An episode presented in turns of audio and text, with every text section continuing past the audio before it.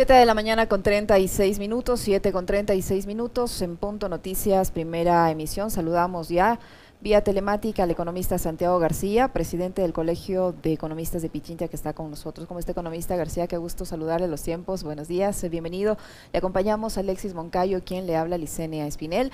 Ayer el ministro de Economía, eh, Simón Cueva, ante la comisión que está tratando el proyecto de ley económico urgente, ha reiterado que esta, eh, esta iniciativa del gobierno está orientada a fortalecer el principio de progresividad que los contribuyentes de mayores ingresos y aquellos con mayores patrimonios son los que aportarán más. Sin embargo, otros sectores, representantes de gremios, incluso representantes de la sociedad, académicos, expertos, han dicho que la carga eh, en lo que tiene que ver con la reforma tributaria está dirigida eh, fundamentalmente a la clase media. Usted asistió a esta comisión, aportó allí con sus sugerencias y sus ideas. Cuéntenos, por favor, cómo mira usted este, el contenido de este proyecto de ley económico urgente. Buenos días, bienvenido. Buenos días, Lesenia. Gracias por invitarme. Alexis, igual un saludo. Saludos saludo a todos quienes nos escuchan nos ven, nos ven en Radio Pichincho Universal. Bueno, sí, he estado muy activo. Voy desde la semana anterior en, en la Comisión de Desarrollo Económico y Productivo, participando a nombre del Colegio de Economistas de Pichincha y también en calidad de académico. Eh, quizás vamos por partes. lo primero que debo decir es que el, el país necesita una reforma tributaria. Empecemos por ahí. O sea, Creo que ya ha pasado mucho tiempo. La primera reforma que se hizo moderna, para decirlo de alguna manera, fue en el 2007. Eh, luego un conjunto de reformas que, que, se han ido consolidando se fueron realizando a partir del 2007. Pero creo que el país necesita un nuevo sistema tributario. Ya no es funcional a lo que hoy necesitamos los ecuatorianos. Creo que hay que partir de eso. Segundo, me parece que la propuesta del gobierno eh, es perfectible creo que el un extremo, no debatirla, no discutirla y que pase por el Ministerio de la Ley es imposible, eso no lo vamos a permitir, no debe permitirse. Y lo otro, no hacerla tampoco, o sea, ahí no coincidiría con algunos planteamientos que mejor no, dejemos para otro momento. Hoy el país necesita, necesitamos construir un sistema tributario que nos permita manejarnos durante todo este periodo post pandemia. Vamos a requerir mucha inversión, vamos a requerir más gastos en salud, en educación, y parte de esto puede ser una una fuente permanente. Ahora, entrando a materia, no estoy tan seguro y no es así, me parece, pero podemos debatirlo, que todo esto se cargue en la clase media. Cito un estudio de la, de la CEPAL, y eso es interesante ponerlo en, la, en el debate. Las, la recolección de impuestos en América Latina no se basa en los aportes de las personas naturales, como usted, como eh, Alexis, como yo mismo, la gente que nos escucha, sino que en América Latina, eh, de una u otra manera, las clases medias en particular, no hemos pagado los suficientes impuestos que deberíamos pagar. Por una serie de exoneraciones, serie de deducciones, por el tema de la crisis. Entonces yo tengo el planteamiento al revés, aquí no es que se carga sobre la clase media, sino que eh, no estamos acostumbrados a pagar, me parece que ha llegado el momento de que sacrifiquemos un poquito. Hoy por hoy, la mayoría de ecuatorianos, su ingreso promedio está por debajo, está por debajo de los 500, eh, 600 dólares mensuales. La gran mayoría no, no llega pues a, niveles razonables de ingreso, pero entonces eso creo que está bien, no, no tenemos que topar a la gente que, que tiene esos niveles de ingresos, como digo, 500, 600 dólares, que es en promedio que gane el 80% de ecuatorianos. El resto sí nos toca, nos toca, nos toca aportar y esa es mi eh, posición, pero no a cambio de nada. Por ejemplo, se está haciendo una racionalización de las exoneraciones tributarias, de las deducciones que se hacen las empresas. O sea, lo que creo es que si logramos sostener este momento un buen diálogo, si logramos entendernos entre todos y todos estamos dispuestos a aportar, creo que esto puede salir bien si cada quien decimos, no, a mí no me tope, pero es que si yo, claro que pagaba cero, si soy, gano 2.400 dólares y cualquier valor que me pongan va a ser un incremento del 100%, claro es que pagaba cero. Entonces eso, mi planteamiento más bien es eh, tranquilizarnos en esos debates, mirar que tampoco se nos cargue a las clases medias, pero sí el mensaje político es directo. Señores, nos va a tocar hoy sí pagar un poquito más profesionales, gente que podemos o tenemos hoy ya el privilegio de ser esa minoría, de tener un trabajo formal, me parece que sí.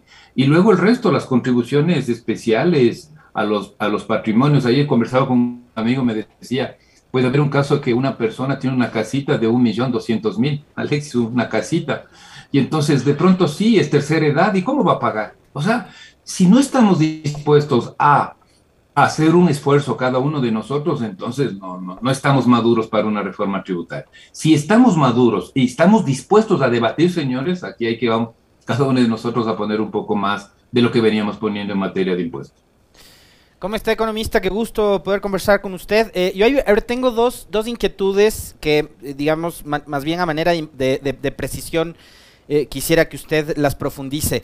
Eh, no hemos pagado lo suficiente, dice, ¿no? Eh, en tema de impuestos. Pero, digamos, eso va en contradicción con el relato que durante los últimos 14, 15 años nos impusieron determinados analistas económicos que nos decían todos los días que acá se pagan demasiados impuestos. Entonces, ¿con qué nos quedamos? ¿O con la versión de Mauricio Pozo, de Ramiro Crespo, o con lo que usted nos acaba de decir ahorita? Que no pagamos mucho las clases medias en Ecuador. Y otra, eh, se necesita una reforma tributaria. Usted nos dice desde el 2007 no ha habido una, un cambio estructural en la, en, en, en eh, la ingeniería tributaria del Ecuador hacia dónde debería caminar esa reforma tributaria, tomando en cuenta esto, de que acá no hemos pagado los impuestos como debíamos. Muy, muy buena tu, tu resumen, Alexis. Es que hay que decir varias cosas. Por ejemplo, las empresas no han pagado lo que debían pagar por las exoneraciones. Mire, tengo el dato. De cada 100 dólares que se recauda, más o menos, el gasto tributario llega a 40 dólares. Es decir, se recauda por un lado 100 dólares para que la gente me entienda, y por otro lado se deja de recaudar 40 dólares, ¿sí o no? Y uno, uno preguntaría seguramente a la gente que nos escucha y nos ve, dice, pero ¿cómo es posible eso? No logro entender. Lo que pasa es que tenemos una serie de deducciones, una serie de perdones, por ejemplo, en materia al sector empresarial. Entonces, eso está creado desde el 2010, se llama la Ley del Código Orgánico de la Producción y el Comercio y las Inversiones, el COPSIS expedida en el 2010 en un gobierno de izquierda. Entonces, las cosas van cambiando. Yo no estoy en contra de eso. Hay, incentivos, se llama. Todos los gobiernos, todas las, todas las políticas eh, que se hacen en el mundo, Alexis Leseña, todas buscan un incentivo, pero se nos fue la mano. Pues claro, hay que decirle a Mauricio Pozo, a, los compañeros, mire, o sea, tiene que haber incentivos tributarios, pero no al nivel que ha llegado, como acabo de decir, de 100 dólares lo que se pierde por no recaudar son 40 dólares. Hay, un dato que a mí me perturbador, en, el sentido que llega un momento en que las empresas se vuelven mayoría las, mayoría las que no pagan. O sea, es eso, Alexis, por favor. Esos son los datos puros y duros y podemos entrar a discutir, ¿no? Me gusta, eso no debería ser así. No, eso no es el debate. El debate es con números encima. Vamos a las clases medias. Vemos el estudio de la CEPAL y nos dice, en América Latina no es cosa del Ecuador. Empezamos a mirar, se recauda más o menos en impuesto a la renta de las personas, más o menos un 6% Producto Interno Bruto. Voy al caso del Ecuador, no recaudamos un 4% en comparación Producto Interno Bruto. Voy a los países ricos, en impuestos a las personas, y eso sí se lo sabe, la gente sí entiende. Uh -huh. En Inglaterra, en, en los países nórdicos, le caen con un impuesto a la renta fuertísima, ¿no? Uh -huh. Pero bueno, ahí es otro mundo, otra realidad, porque me, me dan un, un, un, metro de calidad. Aquí en Quito ni siquiera hemos podido hacerle funcionar. Me dan una educación pública. Las mejores universidades en los, en los países ricos son las universidades públicas, ¿sí o no? No son las privadas, son las públicas. Entonces, dejemos de lado, porque no es vendedor ese discurso, y son otra realidad. Pero no puede ser que en América Latina las clases medias contribuyamos menos. Esa es mi posición, con los números en la mano. No es posible que las empresas dejen de contribuir, porque llega un momento en que es más fuerte el, el, lo, que se, lo que se les perdona por incentivos tributarios de lo que pagan. Esas son las, no sé si la palabra exacta, cómo decirlo, la distorsión, para ser bien amable, que hay que enfrentarlos. Y algo enfrenta esto. Yo no estoy diciendo que la propuesta del gobierno tiene que pasar sin debate, por eso nos hemos movilizado. Y yo, yo, por ejemplo, a mí me da gusto, como te decía ayer Alexis en una conversación, la, una persona con la casita de un millón doscientos mil de pronto no tiene liquidez. Es cierto, y de pronto es tercera edad, y es cierto. Pero señora o señor, a poner plata, pues, o sea, sí toca. Señor eh, médico, o yo mismo, economista, señores, a poner un poquito más, pero que no signifique poner un poco más, que, que, sea una cosa eh, imposible de manejar. En eso estamos, yo creo que estamos maduros, como decía al inicio de la entrevista, si hacemos las cosas bien, para que salga esto de la mejor manera posible, pero todos dispuestos a poner. El empresario dice, pero es que ya saben la quejadera, pero es que yo tengo esto, tengo el otro, eh, no soy competitivo, bla, bla. No sé, no sé, señor, pero usted tiene que pagar. Es imposible sostener cuatro mil, cinco mil millones de exoneraciones tributarias porque eso no da, este no es un país rico, es un país empobrecido, golpeado por la crisis. Ya vimos lo que pasamos en el 2020 con la crisis del COVID. Así que todos a poner de, la, del hombro. Si no estamos economista García, economista García, usted dice que la clase media es la que no está pagando lo suficiente, pero ¿qué decir de los grandes grupos económicos?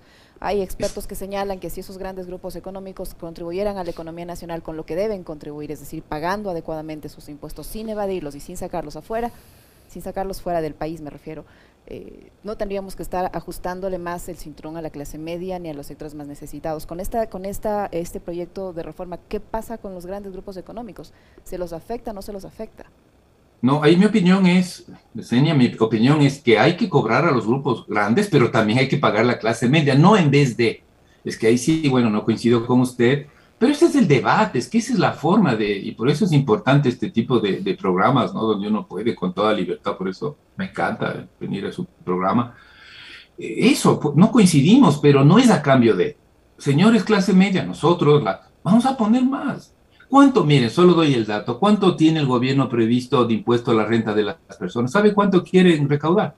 El dato que tengo es 100 millones de dólares. Toda la reforma es 1.900 millones. Entonces el concepto, ah, se va a recaer en la clase media. No, se va a recaudar 100 millones en un año.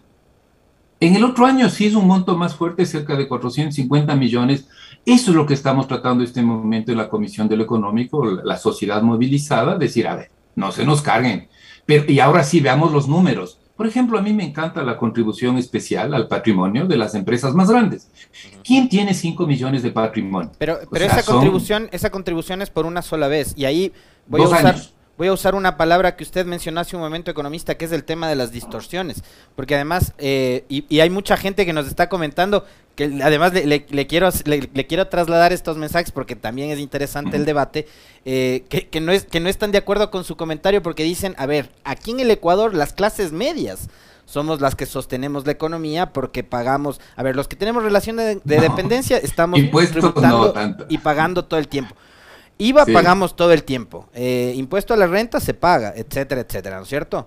Entonces, la distorsión es, ¿cómo hacemos para decirle a un hogar que probablemente papá, mamá trabajan y entre los dos ganan una X cantidad de dinero para sostener la familia, que tienen una casa de 60, 70 mil o 100 mil dólares, clase media, eh, tienes que pagar más, mientras eh, las grandes empresas, como usted bien dice, en los últimos años además se beneficiaron de las famosas remisiones y que actualmente hay por lo menos 7 mil millones de dólares que no han pagado todavía al fisco.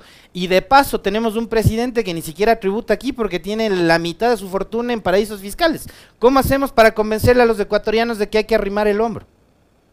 Muy bien, eso, eso, ese es el mensaje. O sea, aquí no es irse contra la clase media. Yo solo doy un discurso, una forma de entender esto, diciendo, señores, nos toca poner es cierto, o sea, pero es que ayer pongo un ejemplo. Las clases medias tenemos nuestro vehículo. ¿Quién compra vehículos en este país? El pobre no, nosotros, clase media y la clase alta. Entonces decía, qué, duro que es pagar el IVA, el ICE. Pues si hay que tener un carro de 40 mil dólares y pago el ICE, pues hay que pagar. Pero hay gente que tiene un vehículo como como herramienta de trabajo. Exacto, exacto. Entonces, no como un lujo, o sea, y esa gente no es un lujo, pero que yo no estaba refiriéndome a eso.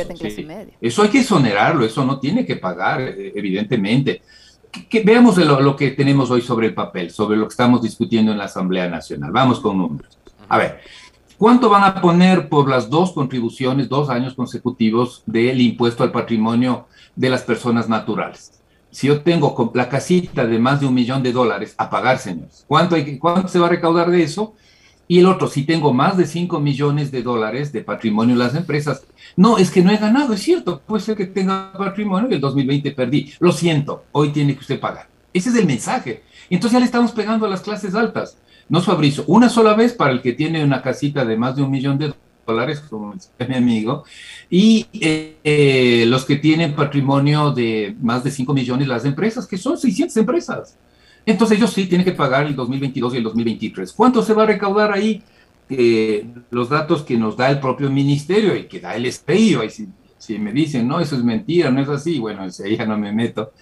Yo, yo, confío en las instituciones en parte si ese es el dato que ellos tienen, porque yo no lo tengo, o sea, no, no, tenemos pues acceso a esa información, pues en principio eh, confiaríamos. Entonces, el, lo que se recaudaría de lo que implica lo que acabo de decir para en materia de, de contribuciones especiales sería 260 millones de la, de la persona que tiene la casita de un millón de dólares y 467. ¿Cuánto suma? 800 millones se le está cobrando a la persona de clases altas, ¿sí? ¿Quién es dueño de, o quién, quién está detrás de una empresa de más de, cuatro, de 5 millones de patrimonio? ¿Y quién tiene la casita de un millón de dólares de arriba? ¿Cuánto suma? Suma 600, casi 700 millones de dólares. Me parece razonable, sí. ¿Cuánto vamos a pagar la clase media si es que se hace esa reforma tal y cual está ahí, que no lo vamos a permitir? Creo que sí se puede hacer algo mejor. 100. Entonces, 100 contra 700, bueno, a mí ya ese negocio no me gusta. O sea, clase media 100 y 700 los clases más ricas, para poner ejemplo. En fin, yo creo que sí es importante, quizás en, en el programa no, que, creo que no nos dé el tiempo para meternos al detalle. Solo les pido a la opinión pública es que nos movilicemos, que ah, este debate no ha terminado, que lo veamos así, todos a poner pero si ya digo, no, pero es que yo pago el IVA del colegio de, mis hijos, ya, pero es que tengo capacidad de ponerlo en una, en, una, en una universidad privada, entonces tengo que hacerlo, es que esa es mi desesperación. No, no debo, bueno, entonces otros análisis políticos, no, ah, bueno, entonces no, no ponga, pero creo que el momento amerita todos, la palabra es todos, no, no solo un grupo. No estoy diciendo, ah, la clase media, somos los malos. No estoy diciendo, yo soy de la clase media, apenas soy un profesor universitario, es mi vida. Pero entonces, pero en, mi universidad, un salario mínimo 2.400, nadie gana en una universidad pública, una de las principales universidades en Quito, nadie gana más de 2.400 dólares por mes. Pregunto, ¿será justo que ponga un poquito de impuestos? Hoy no paga impuestos, eso te puedo decir eh, y, Alexis. Hoy no paga. ¿Es justo? Yo sí creo que es injusto. O sea, pongo un poquito, pues, colega. No, no, no quiero. Ah, bueno, entonces ahí sí, ya, ese es el debate. Pero en fin, los grupos que tienen el dinero en el exterior, ya hay un impuesto, el gobierno del señor Correa lo puso y está bien, a mí me encanta el impuesto, pero ¿saben cuánto se recauda de, por tener activos en el exterior? De los que son legales, lo que se, 30 millones de dólares. O sea, tampoco es que... Pero, y eso es por una sola vez también, ¿no? No, no, estoy refiriendo a temas históricos, lo que yo decía, ya hay un impuesto si yo tengo activos en el exterior, los que son legales. El dato que tenemos del SRI dice que se recauda entre 30 y 40 millones por año, el impuesto al, al activo en el exterior. El, la propuesta de ley que se está haciendo es los activos en el exterior que no conocemos. ¿Y por qué no conocemos? Porque por cien mil razones, la gente potentada en este país lo sacó al paraíso fiscal, de pensando que son fondos lícitos, ¿no? Ya lo ilícito ya no me meto porque eso es otro tema. Pero sí quiero decir, miren, cómo, cómo, cómo hay que transparentar el debate. En el 2017, yo estuve ahí, en el gobierno del señor Correa, ya se empezó a hablar cómo repatriar capitales. La Argentina, la Argentina tiene un sistema de, de pago de impuestos para repatriación de capitales. Mi posición en la Asamblea Nacional, si no tenemos la madurez, si no tenemos la fuerza institucional para controlar eso bien, mejor no nos metamos porque puede haber un peligro de blanqueo de capitales, como lo han dicho algunos colegas míos, de irresponsabilidad, de beneficiar a gente que se ha corrompido o ha corrompido y se ha sacado el capital afuera, o negocios mal habidos o narcotráfico. Si no tenemos la fuerza institucional para controlar eso bien, para hacer las cosas bien, mejor no los metamos y dejemos. Gracias, señores. Ecuador no tiene ningún impuesto a la repatriación de capital porque somos incapaces de manejar eso. Si creemos que podemos hacerlo, yo estoy a favor. Estoy a favor porque hay capitales lícitos que salieron lícitos, no quiere decir eso éticamente. La pregunta es ¿por qué sacó? ¿Por qué no confía en el Ecuador? Eso sí es un, una cuestión hasta ética, ¿no? Como ecuatoriano. Pero que hay capitales afuera, hay. Se les entrega una, un, se les paga un 3% de impuesto y registra acá. Eso es. Que, que se les con una sombra, eh, eh, economista García, pero va a poder registrar con una sombra ahí que le va a acompañar, porque en los artículos 25, 26 y 27, me parece, ahí lo que menos abonan esos artículos es a la transparencia, pues ya que los traen y los van a legalizar, no tienen por qué esconderlos luego, no tienen por qué esconder la identidad de las personas que los traen, no tienen por qué eh, eh, ampararlos de cualquier tipo de represalia estatal luego. Sí, eso por ejemplo hay que cambiar y hay que poner unas reglas de juego, esa es nuestra posición en la Asamblea Nacional. Eh, creo que tiene que, lo primero es, debemos entender que son regímenes especiales y extraordinarios. No es, pues, yo, o sea, la gente que, como digo, ya existe, se paga impuestos si se tiene un capital, un activo en el exterior, eso existe. Es gente con transparencia que, que paga el impuesto, hoy, incluso tenemos el valor, 40 millones de dólares, que no es mucho, pero bueno. Lo otro es un régimen especial. Traer esos capitales, como dije, tiene que ser bajo reglas eh, precisas. Hay unas exclusiones que si es que usted ha tenido, por ejemplo, un juicio tributario con la SRI, sacó, o sea, tampoco, ¿no? En fin, hay que poner más candados ahí para que sea transparente, pero eso era, le enseña mi inquietud. Creo que ahí usted coincide conmigo. Si somos capaces de manejar eso bien, transparente, de forma adecuada, que todos nos quedemos tranquilos, que sea el dinero lícito, entonces bienvenido al sistema especial. Usted pague pague 5, 3, eh, lo que está en la tabla, muy bien, gracias y traiga ese capital. Un requisito a mí me encanta porque no soy experto en, dineros ilícitos, no, no es mi, mi, campo de estudio, pero sabemos que el dinero ilícito, si se deposita en un banco, eso es un primer paso para formalizarse. Entonces, un requisito que se hace, por ejemplo, que se está poniendo en la ley, a mí me parece que es el camino correcto, es que se deposite en una institución financiera. Imagínese ese capital fuera y lo deposite en Estados Unidos, ahí sí ya no tiene dónde escaparse, ¿no? En fin, esas cosas sí, estamos de acuerdo, estamos revisando artículo por artículo, párrafo por párrafo, línea por línea, y esto no se nos pasa, señores, esto no vamos a dejar, por lo menos para ser mi posición. Así, a, a, propósito, bueno, entonces perdonemos nomás y usted regresa al Ecuador, no es responsable de nada, y si ha hecho defraudación fiscal, viva la patria. No, por favor, eso, no, nosotros, yo personalmente no me voy a prestar para eso.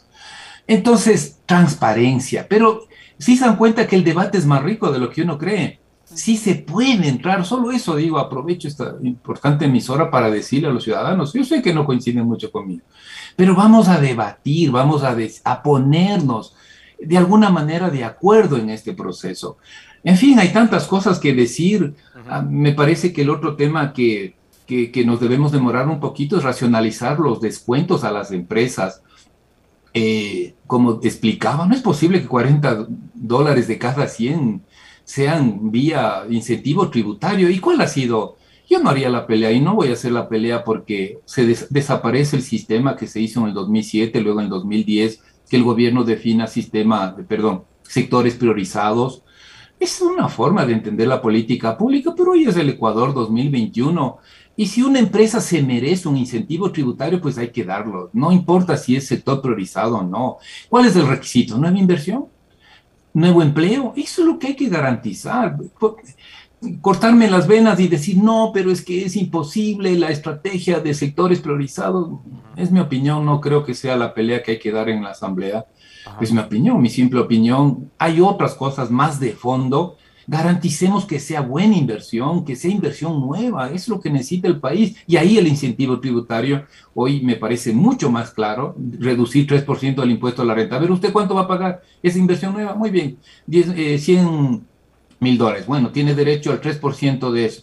Eso me parece más razonable que una serie de vueltas y revueltas que ha hecho, como dije, en América Latina y en el Ecuador no paguemos lo que debamos pagar, eso sí quiero aclarar, la clase media y las empresas, por favor, sí sido explícito, las empresas no pagan lo que deberían pagar. Ahí está un discurso un poquito de lo que yo puedo, obviamente me puedo equivocar, pero es lo que yo estoy tratando de, plantear en la Asamblea Nacional. Economista, em, y, qué tal, por ejemplo, digo, en, la línea de que exista eh, políticas económicas y sociales que permitan eh, una mejor y mayor redistribución de la riqueza, porque está, claro que, digamos, en, en, cualquier economía formal siempre habrá gente que gana más, que acumula más y otros que ganamos menos, ¿no es cierto? Entonces, eh, durante los años 2019 y 20, que hubo, eh, digamos, una crisis económica que se profundiza con la sanitaria, eh, hubo grupos económicos, no solo en el Ecuador, sino en el mundo entero, y ya sabemos vinculados además a qué tipo de giros o negocios, eh, que fueron los que más ganaron. Digo, ¿no será quizás por ahí por donde se debería empezar, es decir, ustedes, o sea, farmacéuticas, supermercados. qué sé yo, fueron los que más beneficios sacaron de, la, de la pandemia, de la cuarentena, del encierro y más. Ustedes van a tener que apoyar y que poner y arrimar el hombro más que el resto de ecuatorianos. O sea, como para que la cosa además sea equilibrada, pues como para que no la gente de la, la clase media no crea que todo el muerto le estamos echando a ellos.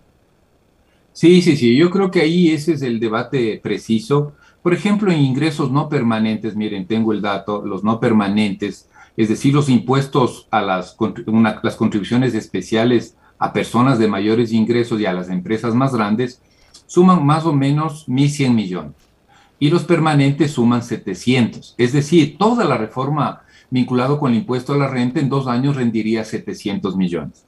Todas las, reformas no permanentes, que no le pega a la clase media, sino a las empresas más grandes, suma 1.100 eh, millones. Ahí está, 1.100 más 700, 1.800 millones. Entonces sí hay, por eso es que muchos sectores empresariales se están quejando en el sentido de que se le está recargando, en cambio ellos tienen el otro discurso, oye, me están, me están recargando. Como estoy dando, son datos del SRI, de lo que se está discutiendo en la Asamblea, repito. Los no permanentes son ingresos tributarios que se está planteando en la ley correspondientes a la contribución al patrimonio de las personas y de las empresas. ¿Cuánto suma eso? Eh, más o menos 1.100 millones. Los permanentes, las modificaciones del impuesto a la renta, un poco la racionalización de, los, de las deducciones tributarias, eso suma 700. ¿Dónde se está cargando? En las contribuciones no permanentes con 1.100 millones y 700 al impuesto a la renta. Y hay un. Las empresas hoy se están quejando en la ley de eh, de, la ley del 2019 de... bueno, las empresas siempre pasan quejándose, eso sí. Siempre se están Yo no, he visto empresario en este país que no se queje nunca. Han vivido en una crisis perpetua, eso es verdad. yo, yo, también desde que tengo uso por, de, por eso es que, por, eso es que hay que hablar con esta propiedad, ¿no? Yo, yo creo que... Eh, hay que plantear eh, al sector empresarial, yo también soy crítico de ese discurso, nos ponen que 400 dólares es el salario más alto de América Latina y, ese discurso pierdo competitividad. Pero bueno, yo creo que lo importante este momento, como decía, y, el planteamiento que tenemos desde varias organizaciones sociales, es, es momento de un pacto tributario. O sea, todos dispuestos a arrimar el hombro, pero en la vida real. O sea, nada de discursos, sino que todos estemos dispuestos ¿Qué es un pacto? Pacto es ponernos de acuerdo entre todos, entre diferentes, no entre iguales, entre diferentes dispuestos a contribuir. Yo, por ejemplo, sí soy crítico del sistema de impuesto a la microempresa. Ya se elimina el, sistema RICE, pero hay que poner otro alternativo y eso es lo que estamos pidiendo porque tampoco, ¿saben qué es un microempresario? Que vende 300 mil dólares al, al, año. Pregunto, si vendo 300 mil al año, ¿debo no pagar impuestos?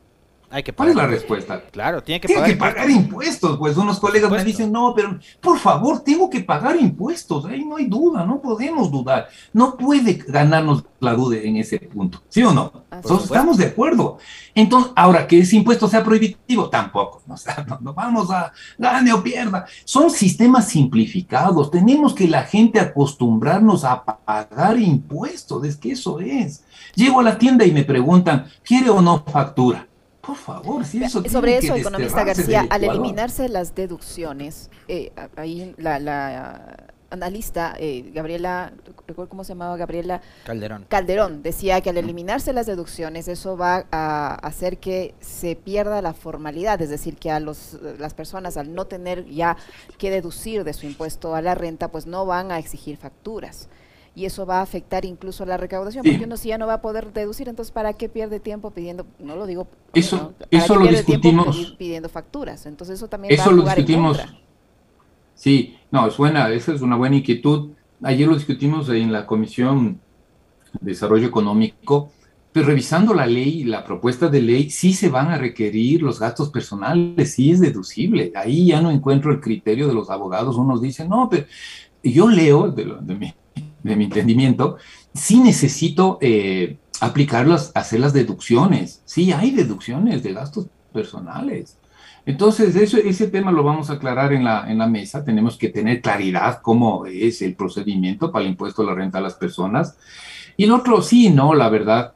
Yo creo que una propuesta, y esa sí ya es eh, cosecha personal, estamos pidiendo incluir en la ley unas disposiciones eh, para lo que se conoce como gestión tributaria. Las leyes cambian estructuras, procedimientos, pero yo creo que es hora también de exigir un poquito más al SRI. Por ejemplo, esta, esta parte, mayor control. Nosotros tenemos en los barrios supermercados grandes, ¿no? No son pequeñas empresas. Llega uno y nunca le dan una factura. Entonces, queremos poner en la ley que en un plazo, por ejemplo, perentorio de dos, tres años, funcione bien el sistema de facturación electrónica. Los médicos, es fíjense en cómo cada uno tiene que asumir responsabilidades.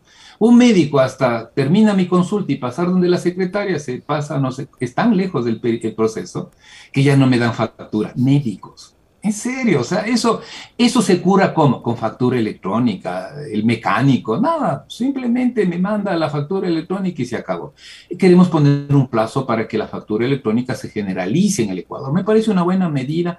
Volver a los fedatarios. Un fedatario era una gente joven, universitaria, llegaba a la imprenta y le decía, usted no está entregando, no irle a patear, ni a sancionar, ni a cerrarle la lámpara, sino advertirle y regreso en 15 días. Eso porque, como tú dices, Lesenia, ahí me parece que entra ese proceso. Entonces ya no es solo voluntad mía, es que tengo que deducirme. No, señor, hay un proceso de control, hay un sistema institucionalizado de, de lo que sería supervisión y entonces la cosa va a funcionar mejor.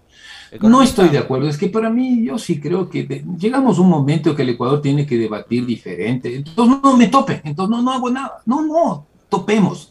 pero no significa hagamos lo que queramos. Para, para ir cerrando, porque se nos va terminando el tiempo, yo sí, le quiero trasladar esta inquietud, que además es como un denominador de todos los comentarios de la gente que nos está escribiendo, y es porque además a mí me surge también. Eh, a ver, pedimos ya sea clase media, clase alta, empresarios, trabajadores, autónomos, lo que sea, todos arrimar el hombro, porque estamos en crisis, entonces sí, yo de acuerdo, vamos, todos a empujar la misma carreta. La carreta se llama Ecuador, indistintamente si eres correísta, lacista o si eres marciano, no importa, eres ecuatoriano, vamos. Em, el tema es que a la par que tengo que pagar impuestos, resulta que le están reduciendo doscientos y pico de millones de dólares al sistema educativo público.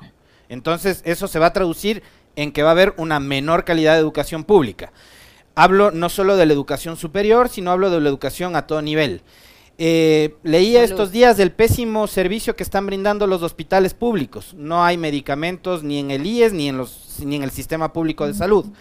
Eh, no, no, hay, no, hay, personal médico. Desde el gobierno del inepto de Moreno se despidió enfermeras, enfermeros, médicas, médicos, etcétera. Eh, la seguridad, ¿qué seguridad pública le brinda el Estado al, al, ciudadano ecuatoriano si sales a la calle y te matan porque te roban un celular?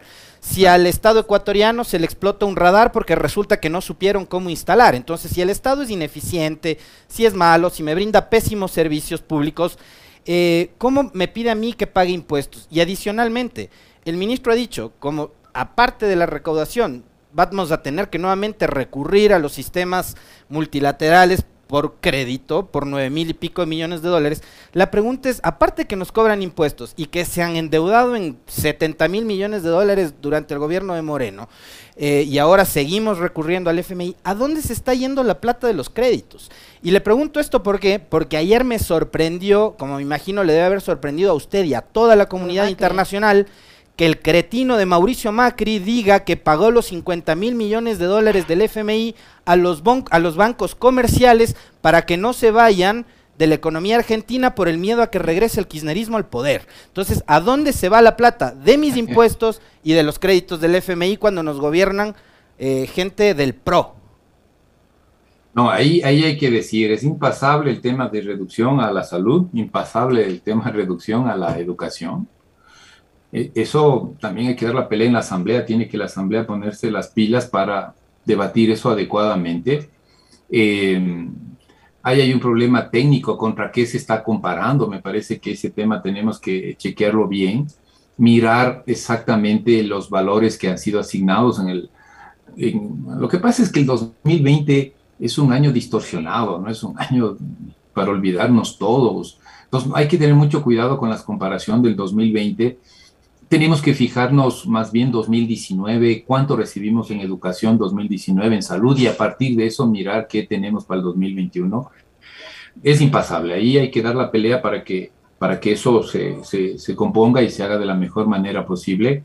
Lo otro, nosotros para ir un poquito, estamos en desacuerdo, es decir, aquí el Estado Pero ahí Fabricio, eh, pero Alexis. Alexis, me estaba preguntando, de otro amigo, eh, Alexis, eh, yo lo que creo es que este gobierno no va a entrar en ningún proceso de reestructuración del Estado hacia calidad del Estado, eso lo tengo claro. O sea, yo creo que hay que pensar esto como una transición y llevar a debates de qué Estado necesitamos. O sea, y sí, tampoco el otro, ¿no? Un Estado burocratizado.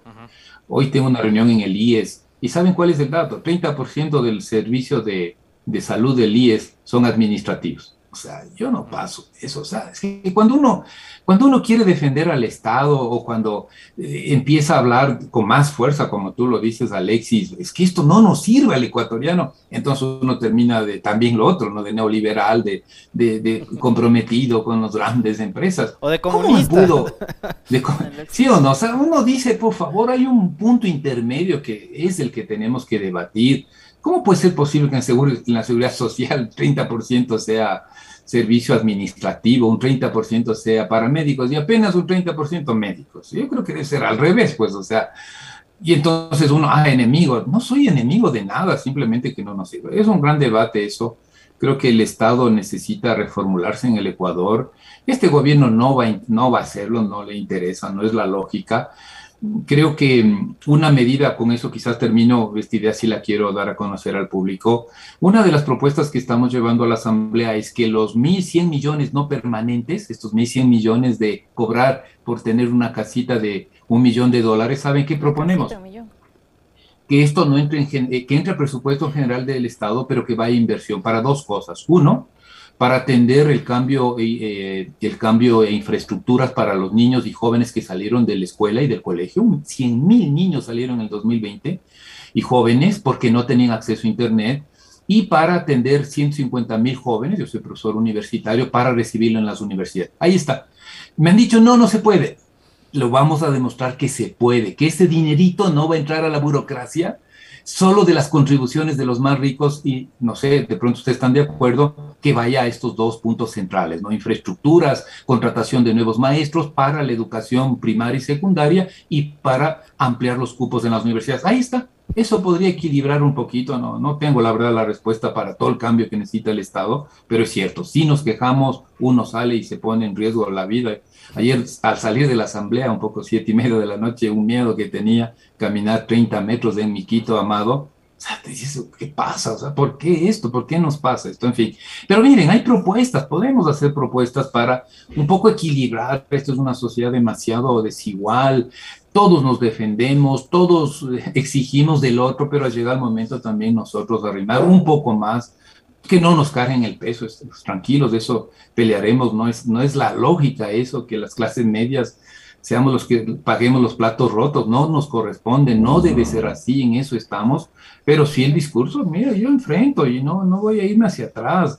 Y si tengo que pedir discurso y me he equivocado, pues seguro lo diré, pero esta vez todos a pagar un poquito más, desde el que más tiene al que menos tiene, tiene tenemos que llegar a ese pacto tributario que yo lo llamo, dispuestos a, sacar adelante a nuestro país. Muy amable economista, muchísimas gracias por gracias sus por la invitación análisis. Gracias, economista.